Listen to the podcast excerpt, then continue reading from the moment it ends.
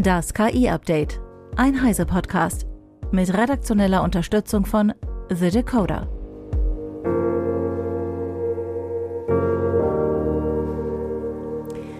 Hallo, ich bin Isabel Grünewald und dies ist unser Deep Dive zum Wochenende. Erinnert ihr euch? Letzten September löste ein Wettbewerb in Colorado einen Aufschrei in der Kunstszene aus, weil das Bild mit dem KI-Bildgenerator Midjourney erstellt wurde. Nur ein paar Monate später sind Bildgeneratoren, hm, wie heißt es so schön in der Politik, in der Mitte der Gesellschaft angekommen. Wir bei Heise Online greifen immer mal wieder für die Bebilderung unserer Artikel auf diese Tools zurück. Jeder kann heute die Urlaubsbilder aufhübschen, schicke Einladungen erstellen oder Präsentationen zusammenbauen, ohne dafür einen Grafikkurs belegen zu müssen. Ist das jetzt also die Demokratisierung der Bildbearbeitung oder das Ende von Fotografen und Grafikerinnen? Darüber spreche ich heute mit meinem Kollegen André Kramer von unserem Magazin CT. Hallo André. Hallo. Schön, dass du bei mir bist. Du schreibst ja nicht nur seit Jahren über Tools zur Bildbearbeitung für die CT, sondern du bist auch selbst Hobbyfotograf, richtig? Ja, ich, ich fotografiere seit 15 Jahren, weil ich eben auch seit 15 Jahren äh, dieses Thema für CT betreue, beziehungsweise weil mich das Thema interessiert hat, habe ich mich dann darum gekümmert, das auch zu bearbeiten. Das geht also ein, ein bisschen Hand in Hand. Welche KI-Tools gibt es denn gerade, beziehungsweise welche Veränderungen in den KI-Tools bemerkst du so in den letzten Monaten, seit der große Hype dazu aufgebrochen ist?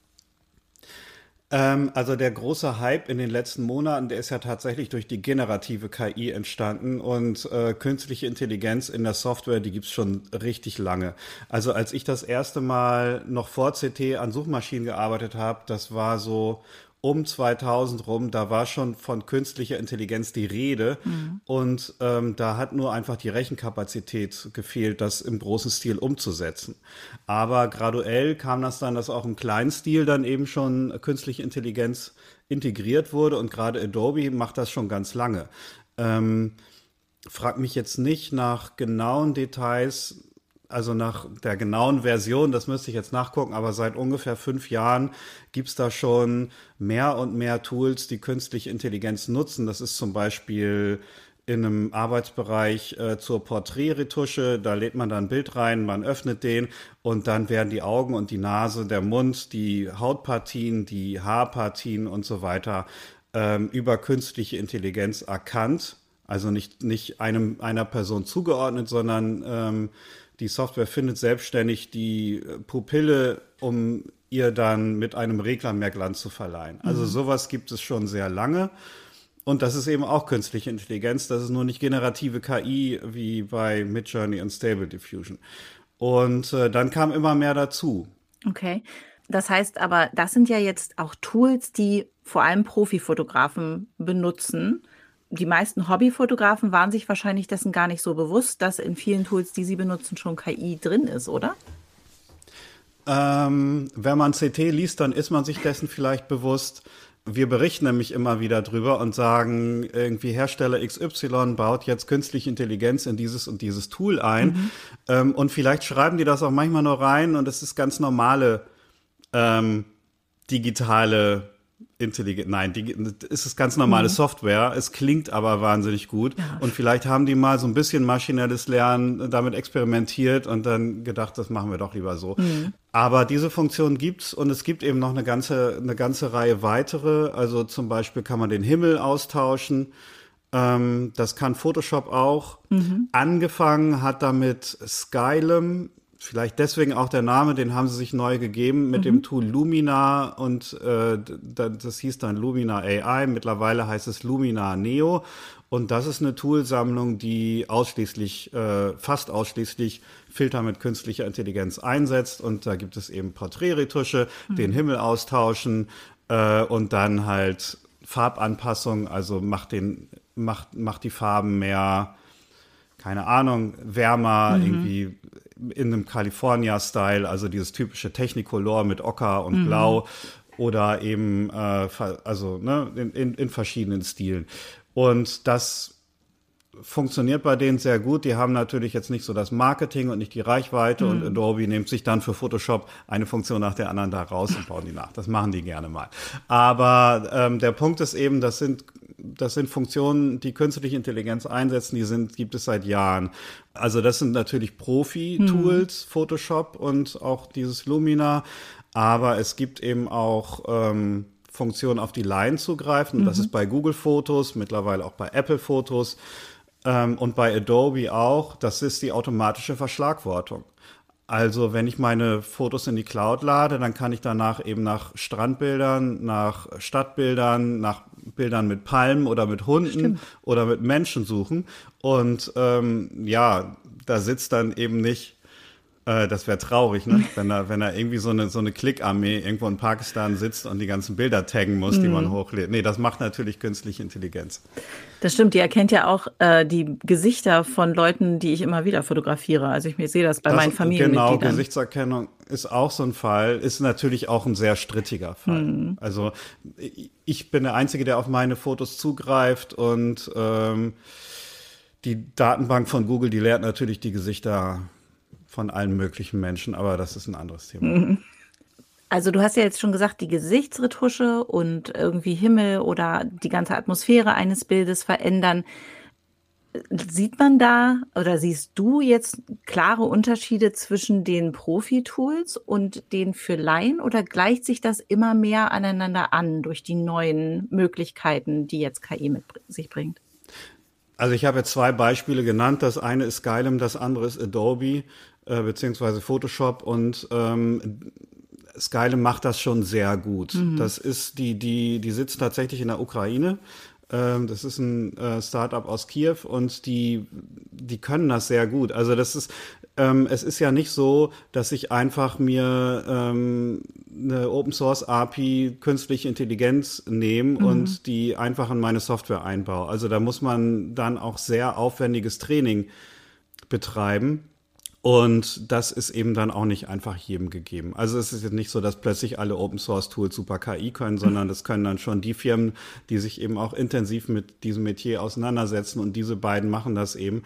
Und ähm, das ist auf jeden Fall ein Fortschritt gegenüber manueller Arbeit. Mhm. Also manuell den Himmel auszutauschen, ist ein sehr langwieriger Prozess, der viel Know-how erfordert. Da muss äh, eben auch, auch der Horizont stimmen, die Perspektive, mhm. die Farbgebung. Das Bild muss freigestellt werden das ist auch so ein Bereich, an dem man gar nicht denkt, aber mhm. zum Beispiel automatisches Freistellen gab es vor zehn Jahren noch nicht.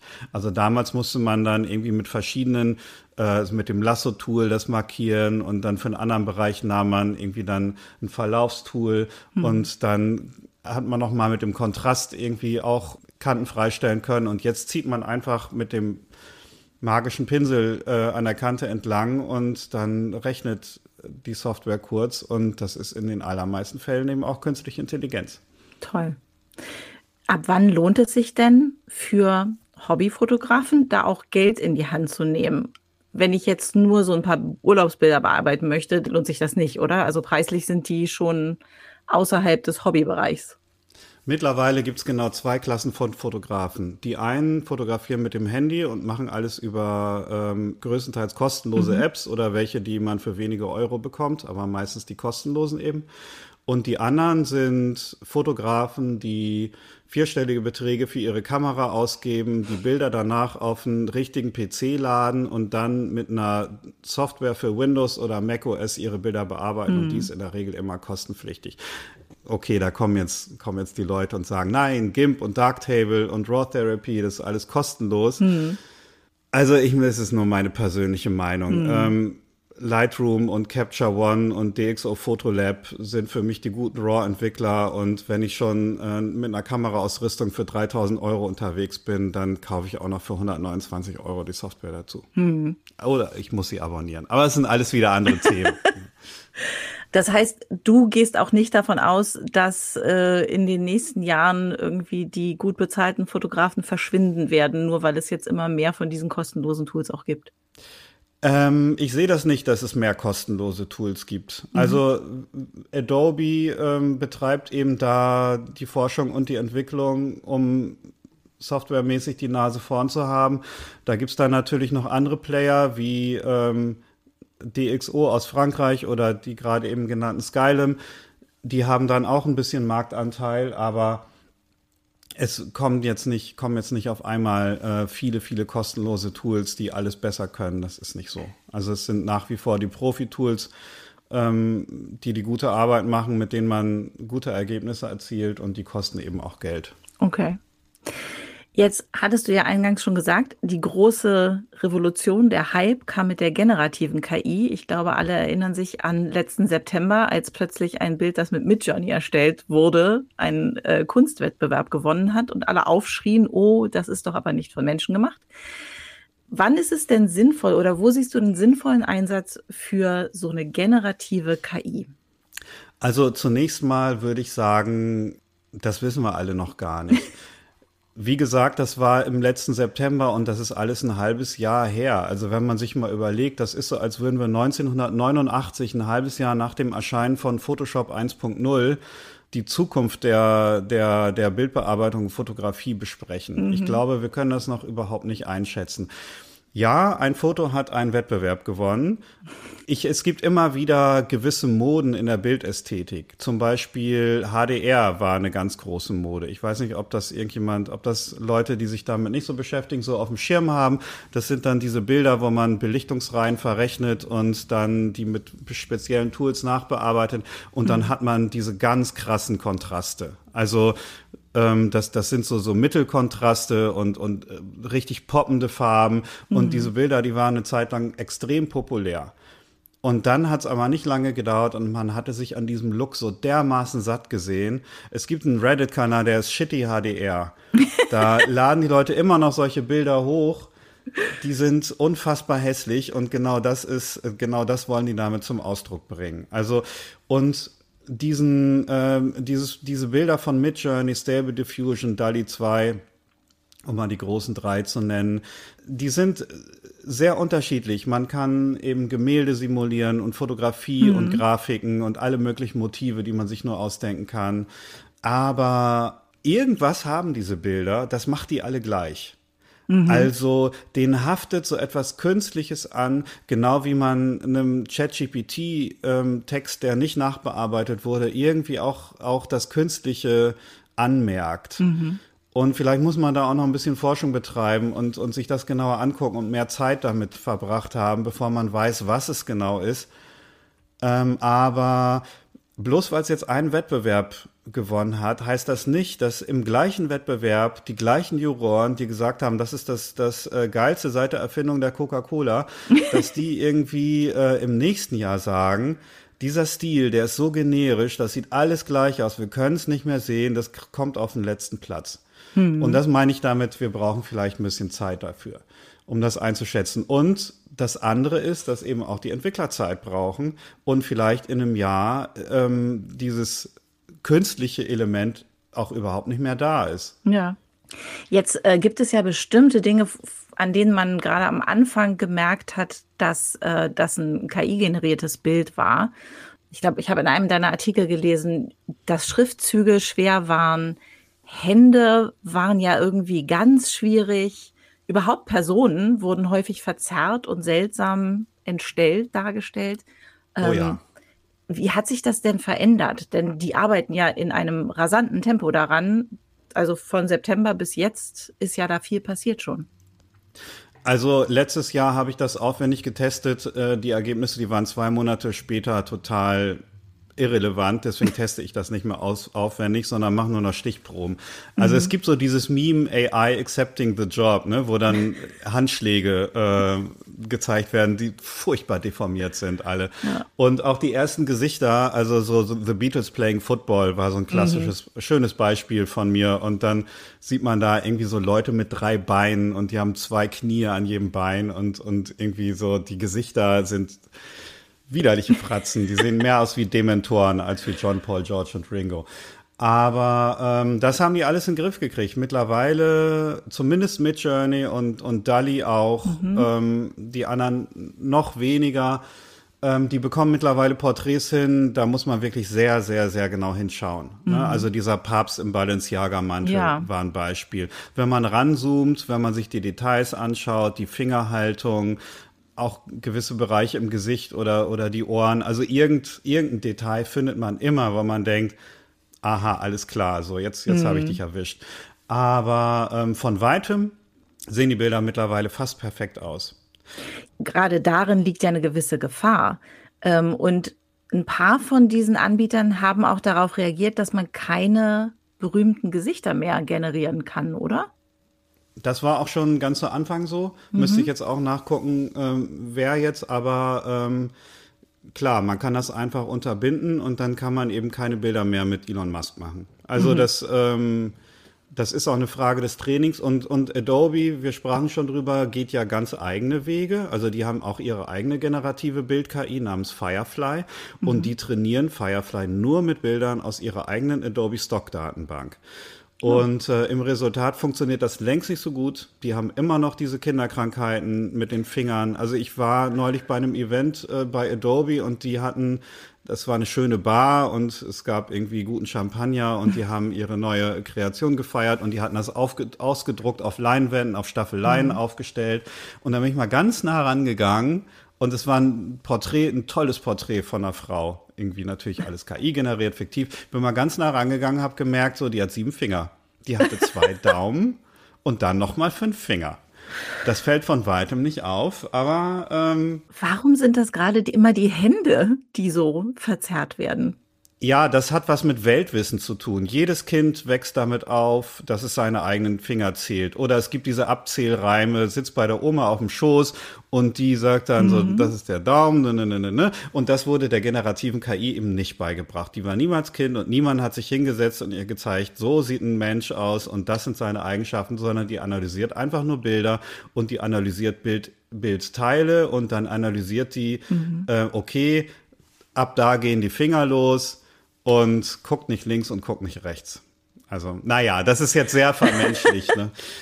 Ähm, aber das ist natürlich eine Sache, die die mit der Zeit auch hinkriegen. Mit Journey 5, äh, 5 Milliarden Parameter. Also es wurde mit, äh, Parameter mhm. ist so ein interner Jargon, es wurde mit 5 Milliarden Datensätzen trainiert und schon ist das weg. Und Adobe Stock hat eben keine 5 Milliarden Bilder zur Verfügung, ja. sondern das Ziel ist, den Weg des, äh, bis zum Urheber zurückzuverfolgen, um das eben auch verkaufen zu können. Also mittlerweile ist das in Photoshop integriert, zumindest in eine Beta-Version. Mhm. Und da ziehe ich ein Rechteck auf und gebe einen Leuchtturm und dann erscheint da ein Leuchtturm, den platziere ich dann in meiner Szene. Und Photoshop passiert, äh, passt auch noch die Farbgebung, ähm, die Schatten, die Perspektive, alles andere an. Aber es ist immer noch ein Leuchtturm, der irgendwann mal von irgendwem fotografiert wurde und dann ähm, ist das Ziel nach Abschluss der Beta-Phase eben diese Fotografen dann auch so wie es auf Adobe Stock üblich ist mit einer Lizenzgebühr oder ja mit einem Beitrag, wie man das auch nennt, mhm. ähm, zu entlohnen. Das ist ja eigentlich ein guter Ansatz. Das ist eigentlich ein guter Ansatz, ja. Das monetarisiert dann auch diese ganze Sache, weil im Moment äh, ist das ja alles irgendwie in so einem rechtsfreien Raum, in so einem, ja. naja, rechtsfreier Raum nicht, das ist ein anderer Begriff, aber so in der Schwebe. Ne?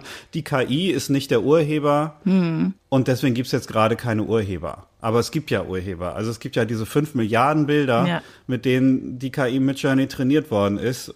Und ausgedacht hat sich mit Journey eben auch nicht alles, ne? sondern Bilder analysiert und rekombiniert. Ja, aber das wird ja dann auch noch spannend, wenn der AI Act kommt, weil dann ja irgendwie auch, auch die Anbieter von generativer KI sich verantworten müssen in Bezug auf Datenschutz und Urheberrecht, oder? Ja, also wenn ich jetzt anfange, ähm, juristische Aussagen zu machen, dann steigt mir unser Justiziar okay. aufs Dach und zwar zu Recht. Aber ähm, im Moment ist es so, also es wird viel darüber geredet, dass das Midjourney und DALI und Stable Diffusion, dass die, dass die rechtlich in einer, in einer Grauzone sind. Also das, und mhm. das kann man, darf man vielleicht so auch nicht sagen, aber man, äh, es ist eben nicht klar, ob diese Bilder, die man damit generiert, ähm, dann ja die Rechte von von anderen verletzen. Also klar, wenn ich den Papst äh, im Balenciaga-Mantel zeige, dann der ist eine öffentliche ja. Person, Also das ist dann auch nochmal eine Besonderheit. Aber so, also Satire darf man natürlich machen, aber dann verletzt, verletzt hm. man eventuell Persönlichkeitsrechte. Wenn ich jetzt Marken abbilde, Neuschwanstein, dann verletze ich wiederum Rechte. Ne? Dann, dann das Hausrecht vielleicht äh, bei dem Maximilian II. oder wem auch immer das Schloss jetzt gehört oder oder ja. eben das Markenrecht bei Disney oder ich keine Ahnung ich, ich zeige irgendwie ähm, Darth Vader und C3PO beim Paddelausflug irgendwie dann ver das ist dann lustig, aber wiederum sind Markenrechte von Lucasfilm verletzt worden.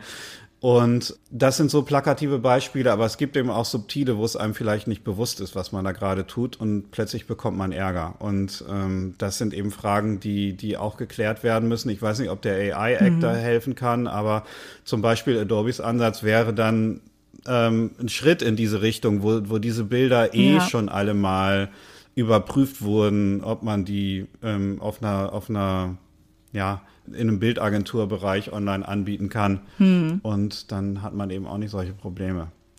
Aber ich bin total überfragt, ob es vielleicht schon Rechtsstreitigkeiten gab oder eben auch gar nicht und ob das alles nur ein äh, Gedankenspiel gibt. Also ich denke, es wird, wird das gegeben haben, aber das, ja. da bin ich irgendwie gerade total überfragt. Jetzt kommt ja vieles bei der generativen KI darauf an, mit welchen Infos man sie füttert, welche Prompts man benutzt. Und du hast ja auch mal angeschaut, welche Prompts besonders gute Ergebnisse in bestimmten Bereichen bringen. Was sind denn das für Prompts? Wie muss ich das formulieren, damit ich das Bild bekomme, was ich haben möchte? Also ich habe mir erstmal Midjourney angeguckt. Es gibt ja noch mhm. andere. Also zum Beispiel DALI kann man einfach im Bing-Chat kostenlos nutzen. Aber DALI akzeptiert äh, Prompts, die sind maximal 400 Zeichen lang. Und mhm. ich glaube, bei Adobe sind sie sogar noch ein bisschen kürzer. Bei Stable Diffusion sind sie auch nicht besonders lang. Und bei Midjourney kann ich 6000 lange Prompts reinfeuern. Also wow. das sind dann wirklich, das, das ist absolut nicht praktikabel. Das ist, glaube ich, rein theoretisch. Aber ähm, das ist dann eben schon, das sind dann schon anderthalb Seiten CT. Und ähm, hast du das mal ausprobiert, was dabei rauskommt, wenn man anderthalb Seiten CT da reinkippt? Nein, also vor allen Dingen, was soll denn das, was soll denn das für eine Bildanweisung sein? Also dann muss man sich schon, die Erfahrung habe ich auch mit ChatGPT gemacht. Da kann man natürlich auch sehr, sehr elaborierte Anweisungen machen, aber mhm. die Frage ist, ob das am Ende das äh, Ergebnis noch verändert ja. und ähm, ob das nicht so viel Arbeit ist, dass ich es dann auch gleich selber machen kann. Mhm. Aber es gibt zum Beispiel ähm, so Leute, die erzählen eben eine ganze Geschichte Mhm. So, stell dir vor, du machst dies und das und dann passiert jenes und äh, plötzlich ist es neben dir und es sieht so und so aus und dann macht es das und es ist ein schöner Sommertag und du hast überhaupt nicht damit gerechnet. Und ähm, ja, es ist auch ein Stil. Mhm. Und ob das dann am Ende was bringt, im Prinzip gehören dann, gehören dann der Prompt, also diese Geschichte und, und das Bild dann für mich auch zusammen und bilden dann irgendwie ein Gesamtkunstwerk. Ähm, der Punkt ist einfach, man kann das machen. Mhm. Man kann aber auch noch ganz andere Sachen machen. Also es gibt eben, Stable Diffusion hat online so einen Bereich, da kann man alles per Schiebereglern einstellen. Und mhm. da gibt's dann auch verschiedene Felder für Prompt äh, und dann auch für Negativ-Prompt. Also man kann dann eben auch Sachen ausschließen, mhm. die nicht im Bild vorkommen sollen. Und ähm, für fürs Seitenverhältnis 1 zu 1 quadratisch oder 16 zu 9 oder auch für ähm, Instagram oder so 9 zu 16. Mhm. Und ähm, diese ganzen Dinge, die kann man eben auch bei Midjourney einstellen, aber Midjourney funktioniert eben über Discord. Das ist so ein Chatprogramm für Gamer. Mhm. Und da gebe ich alles auf der Kommandozeile ein und dann habe ich eben, da habe ich eben nicht äh, im, im Regelfall diese ganzen Regler und Eingabefelder. Und da muss man sich dann eben auch ein bisschen mit der Kommandozeile auskennen. Das funktioniert über den Befehl imagine, also mhm. slash schrägstrich imagine und dann kommt ein Feld Prompt Doppelpunkt und da kann ich dann meinen ganzen Text eingeben. Es gibt aber auch andere Befehle, zum Beispiel slash describe. Und dann okay. bekomme ich eben ein Eingabefeld, wo ich ein Bild per Drag and Drop reinladen kann. Und dann erzeugt Midjourney mir ähm, aus diesem Bild, das ich selber hochgeladen habe, vier alternative Prompts. Und das ah. ist eben auch ein Weg, dann eben zu lernen, okay, wie, wie funktioniert diese Software? wie denkt die Software, wie tickt mhm. die Software. Okay, ist wieder Vermenschlichung, aber eben, ähm, ja, also was, was, ähm, also da kann man sich eben Inspiration holen, wie man mit dieser Software irgendwie richtig redet. Und vielleicht ah. auch einfach das Gleiche nochmal kopieren, nochmal eingeben, dann kommt irgendwie was anderes dabei raus, aber dann hat man eine Bildalternative. Mhm. Ähm, es gibt auch den Befehl Blend.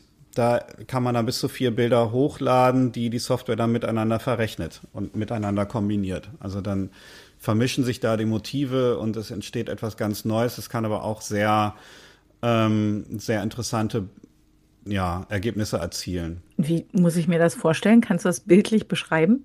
Naja, ich habe zum Beispiel mal, ähm, ich habe einfach mal meine Urlaubsfotos durchforstet, dann habe ich eine Statue genommen, irgendwie so eine, so eine rote, farbenfrohe aus Südostasien und dann noch ein, so ein Tempelaffe, der mhm. auf einer Mauer sitzt. Und dann bekam ich eine Kombination, also irgendwie so eine, so eine, so eine bunte Statue mit einem Affengesicht, die dann in bedrohlicher Pose auf so einer, so einer Mauer saß. Das, ähm, das sind dann so, also ja, das kommt einem dann fast wie Magie vor. Ne? Das, mhm. Sowas konnte Software eben vor einem Jahr noch nicht. Und plötzlich geht das. Also das, das ähm, gibt diesen, diesen alten Philip K. Dick-Spruch, irgendwie träumen Androiden von elektrischen Schafen. Und mittlerweile tun sie das. Mhm. Ist das jetzt eine nette Spielerei oder siehst du dafür auch einen sinnvollen Einsatz?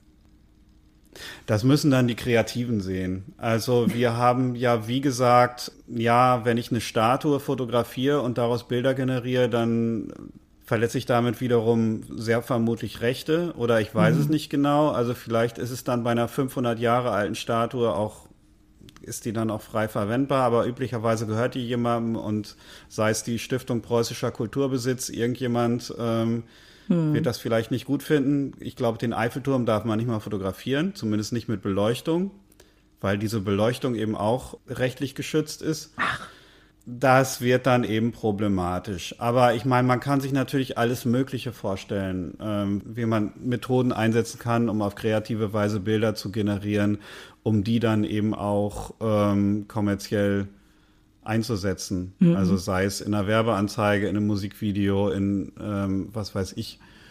Aber man muss da eben sehr genau aufpassen, was man tut. Mhm. Wir sprachen schon drüber. Ja, was ist denn so dein Lieblingstool, was du gerade benutzt, auch privat zur Bildbearbeitung? Also wenn ich Bilder generiere, dann mache ich das schon sehr gern mit Midjourney, weil die einfach den Vorsprung haben. Die haben die, die ihre Engine mit den meisten Parametern mhm. trainiert und die erzielen einfach die besten Ergebnisse. Das ähm, kann man, glaube ich, objektiv so sagen. Das soll ich, glaube ich, als CT-Redakteur nicht. Aber ähm, das zeigt sich einfach ganz klar in den Tests. Es gibt aber ja unterschiedliche Voraussetzungen. Du sagtest gerade schon, Midjourney ist mit Discord. Das heißt, ich brauche einen Discord-Account, um das genau. zu nutzen. Wie sind denn da so die preislichen Unterschiede zwischen der, also was, wie viel kann ich privat machen, ohne was dafür zu zahlen und ab wann muss ich zahlen? Ähm, also Midjourney hatte ein kostenloses Startangebot, das haben die zurückgezogen, weil die Leute eben heiß drauf waren und immer wieder neue Wegwerf-E-Mail-Adressen erzeugt haben. Und irgendwann wurde denen das zu bunt. Hm. Ähm, und aber es kostet pro Monat 11 Euro, 11 Dollar 90 und dann kann ich ähm, ja schnelle CPU-Zeit nutzen bis für, ich glaube, 25 Minuten. Das sind dann mhm. irgendwie 25 Bilder. Und wenn ich damit fertig, oder nee, das müsste ich bei mir selber nochmal nachgucken. Das reicht für mehr als 25 Bilder. Und danach kann ich dann aber, ähm, verringert sich das auf langsame CPU-Zeit. Das reicht dann immer noch, da muss man ein bisschen warten. Oder ich kann dann für vier Dollar so und so viele Stunden nachbuchen. Okay. Oder eben einen, einen größeren ähm, Tarif, aber 11,90 Dollar ist so der Standardtarif. Der reicht für etwa 200 Anfragen. Ich gucke es mhm. gerade nochmal nach. Und ja, dann ist man schon gut beschäftigt. Das heißt, der Vorteil von solchen Tools ist ja auch, dass ich selber gar nicht den starken Rechner zu Hause haben muss, wie jetzt irgendwie Grafikerinnen haben würden. Äh, der würde auch nicht reichen, aber genau, das läuft dann alles online. Und bei den anderen? Ist das auch so? Also es gibt dann noch DALI 2 von OpenAI mhm. und OpenAI stellt ja auch ChatGPT her und ähm, das zugrunde liegende Modell GPT 3.5, 4.0 äh, die sind ja in Bing Chat integriert mhm. und ähm, da kann ich das kostenlos nutzen für ungefähr 25 Anfragen im Boost-Modus. Das ist dann wie ähm, bei Midjourney die schnelle CPU-Zeit. Mhm. Und diese 25 Anfragen, die werden dann pro Woche wieder neu verteilt. Also oh. da muss ich dann im Prinzip eine Woche warten und dann kann ich wieder 25 Bilder erzeugen. Mhm. Das ist eine ganz gute Methode, um da einen Einstieg zu finden, weil es eben erstmal nichts kostet und weil Bing Chat eben auch ChatGPT nutzt und den Nutzer damit etwas mehr an die Hand nimmt, als mhm. das Midjourney macht. Also es macht dann zum Beispiel diese klassischen ähm, Vorschläge, die, also wenn man Bing Chat schon mal benutzt hat, die wird man vielleicht kennen. Also es gibt dann, macht dann eben Vorschläge, ähm, wie man das Bild noch weiter bearbeiten könnte. Also mhm. schreibt doch, macht, macht das und das, äh, stilisiere diesen, dieses Motiv mehr oder okay oder ergänze das Motiv noch zu der Szene und so weiter. Mach es, mach es bunter. So, also natürlich alles auf Englisch, make the style more colorful, äh, colorful oder so. Das betrifft eben alle KI-Bildgeneratoren, die verstehen nur englische Eingabe. Das haben wir noch gar nicht gesagt. Okay, also zum Üben sowohl der englischen Sprache als auch der Bildbearbeitung sind sie gut geeignet. Ja, genau. Also es gibt dann noch Stable Diffusion, die sollten wir auch noch erwähnen. Das ist von, mhm. von Stability AI entwickelt, aber eben ein Open Source Bildgenerator. Mhm.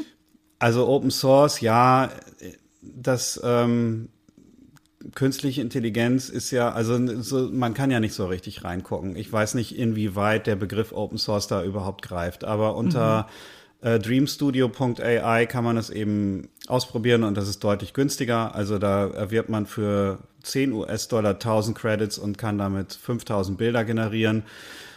Aber wir bewegen uns jetzt auch ein bisschen runter. Also wenn Midjourney mit 5 Milliarden Parametern trainiert wurde, dann sind es bei DALI noch dreieinhalb Milliarden und bei Stable Diffusion in der neuesten Version immerhin 2,1 Milliarden Datensätze. Also die bleiben dran am Thema. Ja. Aber ähm, ja, die Bilder sind dann eben auch schon, da, da, hat man dann immer noch diese Probleme mit den Fingern. Mhm. Und, und der Look, der ist auch ein bisschen anders. Also der ist eher clean, fotorealistisch, wirkt ein bisschen dreidimensional, also ein bisschen wie ein 3D-Rendering und die von Midjourney und DALI, die wirken da schon sehr viel lebens, lebensechter. Woher kommt das eigentlich, dass diese KI-Tools so eine sehr einheitliche ähm, Ästhetik in den Bildern haben. Wenn die mit Milliarden von Bildern trainiert wurden, dann müssten doch da eigentlich auch Milliarden von Stile drin sein. Warum sieht es dann am Ende doch immer alles sehr ähnlich aus? Die sind ja auch drin. Ähm, das haben wir ja gerade, also habe ich mit auch mit einem mit Grafiker mich zusammengesetzt äh, und wir haben mal probiert, verschiedene Stile zu generieren. Und wenn mhm. man die richtig benennen kann, das ist eben auch dann Gegenstand dieses Artikels, dann kommt man zu sehr unterschiedlichen Ergebnissen. Also wenn ich jetzt äh, ein Renaissance-Gemälde bei Midjourney in Auftrag gebe oder eine klassische Grafik im Stil der 50er Jahre, wie man sie aus, aus den Intros von äh, Pink Panther, Oceans 11 Filmen aus den mhm. 60ern kennt. Äh, da, das ist ja meistens irgendwie so eine, so eine spezielle Grafik, die dann gezeichnet wurde, nur aus fünf Fragen besteht, äh, aus fünf Fragen, aus fünf Farben besteht und dann, dann eben, äh, ich weiß gar nicht, wie die das damals gemacht haben. Also mit dem Lineal wahrscheinlich, mit dem Zirkel. Ja. Aber das sieht dann eben auch vollkommen anders aus. Auf wundersame Weise erkennen manche Leute dann immer noch, dass es KI generiert und ähm, wir, wir sprachen ja schon ein bisschen drüber. Ich finde es sehr schwer, ähm, den Daumen drauf zu legen, warum das so ist. Also was daran mhm. dieses künstlich wirkende Element ist und warum das so ist, dass die KI das so erzeugt, ähm, ist mir absolut schleierhaft und ich glaube, es kann auch sonst niemand erklären. Mhm. Also da wäre natürlich irgendwie, wenn Milliarden Bilder zusammengerührt werden, dann kommt da irgendwie so eine Art Brei raus und der sieht dann eben auch aus wie Brei. Keine Ahnung. Das stimmt, wenn man genügend Faden zusammenrollt, kommt alles, wird alles grau. Wenn man, wenn man halt knetet, am Ende hat man braune Knete. Ja. Das ist eine ganz gute Vorstellung. Wahrscheinlich ist es dann, obwohl, nee, du sagtest ja, bei Adobe ist es auch nicht besser mit weniger Daten. Okay, das ist vielleicht unbefriedigend, wenn ein CT-Redakteur das sagt, aber vielleicht ist es auch gar nicht wichtig. Hm. Also wichtig ist eben, ähm, also für die Entwickler natürlich, wie stellen wir das ab, aber für den, für den Betrachter ist es eben auch wichtig zu wissen, wie, wie erkenne ich das eigentlich? Also mhm. ähm, auf was muss ich achten? Weil die werden immer besser und es gibt dann natürlich diese, diesen bisschen grafischen Stil von Midjourney. Ja. Aber ich kann eben auch Midjourney dahin prügeln, dass es vollkommen absolut fotorealistische Bilder ausgibt, indem ich eben dann so äh, Zusätze benutze wie Shot with Canon EOS D Mark IV Camera 85 mm Lens on Kodak Gold 200 Natural Lighting 4K, was man so alles so eingibt. Irgendwie, ja. das sind so diese, diese Phrasen, die hat man dann parat, die kopiert man dann dazu und dann plötzlich hat man irgendwie ein Bild, das sieht, sieht perfekt fotorealistisch aus. Und da kann ich alles Mögliche machen. Da kann ich natürlich dann eben, muss ich nicht mich auf die Suche nach Stockfotos begeben, die dann halt dazu passen, sondern ich kann mein Bild genauso komponieren, wie es zu ähm, meinem, was weiß ich, meiner Website, meinem Printobjekt, was auch immer ich da, da entwerfe, meinem Flyer passt. Ich kann aber auch alles mögliche andere machen und das muss noch nicht mal böse gemeint sein. Zum mhm. Beispiel hat jemand die, die kubanische Revolution einfach mal mit, äh, mit, mit Fotos aus der Bild-KI illustriert. Da gibt's nämlich keine oder nur sehr wenig Fotos und dann hast du eben diese ganzen Fotos plötzlich in Schwarz-Weiß. Mhm. Fidel Castro steht da und äh, spricht zu den Massen. Der Punkt ist, das sind Fotos, die haben nie existiert. Mhm. Und ähm, das ist dann auf einer Webseite oder in einem Reddit-Forum erschienen, wo der dazu sagt, ich habe mal ähm, Midjourney benutzt, um das zu illustrieren, was wir ansonsten nie sehen konnten. Und alle applaudieren und finden es total super als Kunstprojekt. Mm. Und dann verselbstständigen sich die Bilder und treten in einem vollkommen anderen Kontext wieder neu auf. Und dann werden die hundertmal zitiert. Am Ende landet eins vielleicht sogar in einem Schulbuch. Also das sind eben Dinge, die passieren können. Ja. Und ähm, da muss man eben A, ein sehr geschultes Auge entwickeln und eben auch auf die Details achten. Und wenn einem irgendwas mhm. an dem Bild komisch vorkommt, muss man sich vielleicht auf die Suche machen. Also beispielsweise, trägt der Papst wirklich solche, solche Mäntel? Ist das nicht ein bisschen eitel für ihn? Das Ding kostet 3000 Euro. Kann sich der Vatikan das leisten? Ja. Äh, sollte er das? Vermutlich nicht. Nein. Wird er das tun? Nein. Okay, dann gucke ich mal, wie hält er denn die Hände? Wie viele Ringe hat er denn am Finger? Sind das vollständige Ringe oder ist das nur eine Andeutung mhm. und dann verliert die sich irgendwie äh, ähm, in Unschärfe? Was hat er für eine Brille auf? Die Brille, äh, die, da gibt's dann so einen Übergang in die Augenbrauen. Irgendwann, irgendwann mhm. verwächst das alles. Und, und das sind dann irgendwie so, so gerade so, so filigrane Brillengestelle. So, alles, was der Mensch macht, ist sehr technisch. So auch zum mhm. Beispiel die Fenster im Hintergrund, die sind immer gleich groß, die haben immer scharfe Kanten und die sind immer genau auf einer Flucht, wenn es nicht gerade ein Fachwerkhaus ähm, aus dem 13. Jahrhundert ist. Mhm. Und daran kann man die dann eben entlarven, weil die KI-generierten Bilder nicht so technisch korrekt sind, sondern da mhm. ist das Fenster mal ein bisschen kleiner, mal ein bisschen größer, mal ist die Ecke rund. Die Lampen sind nicht alle in einer Flucht, ähm, wie es typischerweise in einem Diner oder in einem Restaurant irgendwie wäre. Und das sind dann eben mhm. so Methoden, wie man schon auf den, also nicht auf den ersten Blick, aber auf den zweiten, auf den dritten Blick eben sehen kann, so, okay, hier ist was faul. Jetzt sind wir ja in den ganzen letzten Jahren darauf trainiert worden, dass man sehr schnell Informationen beim Durchscrollen Bilder anguckt und plötzlich was weiß oder eben auch was nur so vom Hörensagen weiß. Das heißt, wir müssen eigentlich als äh, Internetbenutzende, wenn man das so sagen kann, einen aufmerksameren Blick entwickeln wieder und nicht mehr ganz so schnell durchscrollen, um sicher zu gehen, was richtig und was erfunden ist. Ja, also diese ganze Informationsaufnahme und, und dieses News aus sozialen Medien beziehen, sorgt ja auch zu einem großen Teil dafür, dass unsere Welt ähm, schlimme Dinge hervorgebracht hat, wie eine AfD mit Direktmandaten und ein Donald Trump, der mhm. Präsident wird und so weiter und so weiter. Also ähm, Social Media erlaubt schon lange dubiosen Kreisen ähm, Desinformationskampagnen mhm. ja. ähm, zu lancieren mit großem Erfolg.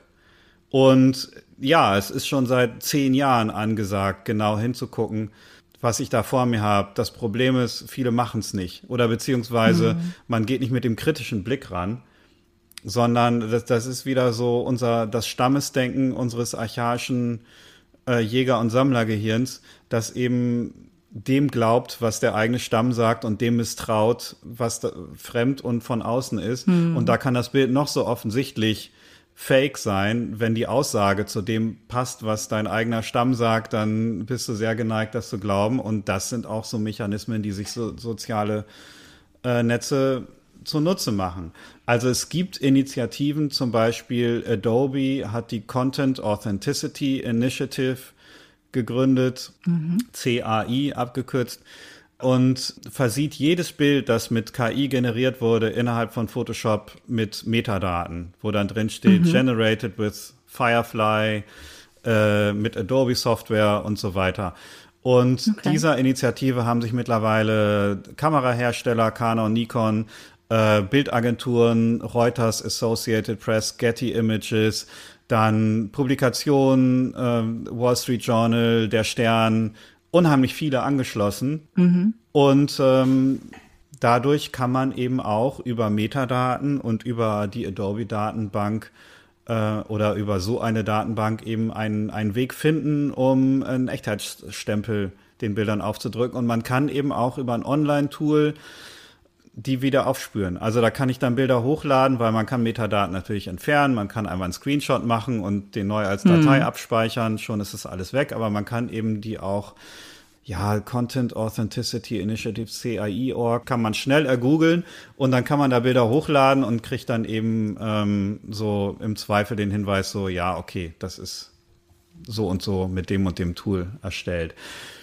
Und das ist natürlich auch alles, alles im Fluss, alles im Aufbau. Soweit sind die da noch nicht, aber das ist ähm, auf jeden Fall ein Weg, der, der langsam, das ist ähm, ein Projekt, das langsam Fahrt aufnimmt, wo sich, wo sich immer mehr Institu Institutionen anschließen, um eben ähm, da auch diesen Echtheitsnachweis erbringen zu können. Und da ist es dann auch wichtig, dass man als, als Nutzer von sozialen Medien verantwortungsbewusst handelt und dann eben im Zweifel bei Desinformationsgeschichten eben auch den Beweis erbringt, dass, ähm, dass man es da mit einem Fake zu tun hat oder Mhm. Oder eben mindestens darauf hinweist, also was da, was da die Warnsignale sind. So, der hat da sechs ja. Finger, das hat er nicht.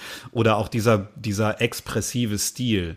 Also diese, ja. diese KI-Bilder, die sind immer sehr, äh, die ziehen Fratzen, die, die, ähm, die Perspektive ist extrem die, also das ist fast tatsächlich mehr wie ein, wie ein Renaissance-Gemälde. Also irgendwie Leonardo da Vincis letztes Abendmahl. Hm. So wie die da sitzen, ja, so sitzen normale Menschen nicht beim Abendbrot. Ne? Ja. Da hat also jede, jede Handhaltung ist gesetzt. Und so ist es bei den Midjourney-Bildern äh, oder bei den von anderen KI-Generatoren auch oft, dass da das sehr gestellt, sehr expressiv, sehr, sehr emotional wirkt und, und eben auch dadurch dieses Künstliche hat, weil da eben nicht einfach einer im Hintergrund einen Eimer mit Wasser voll macht oder, oder telefoniert, sondern irgendwie jeder hier irgendwas Extremes, Krasses macht. Ich persönlich finde es ja gut, wenn es noch Möglichkeiten gibt, menschliche Kunst von KI-Kunst zu unterscheiden. Wer weiß, wie lange das noch möglich ist. André, du wirst uns weiter in der CT und bei Heise Online auf dem Laufenden halten. Danke, dass du heute bei mir warst. Ja, danke dir für die Möglichkeit, darüber zu reden. In der kommenden Woche bleiben wir noch ein bisschen im Grafikbereich, dann allerdings mit Blick auf die Gamesbranche. Am kommenden Freitag ist mein Kollege Daniel Herwig von Heise Online bei mir und wir schauen uns an, wie künstliche Intelligenz in der Videospielentwicklung eingesetzt wird. Es würde mich freuen, wenn ihr dann wieder dabei seid. Bis dahin könnt ihr mit unserem werktäglichen kompakten Newsüberblick auf dem Laufenden bleiben.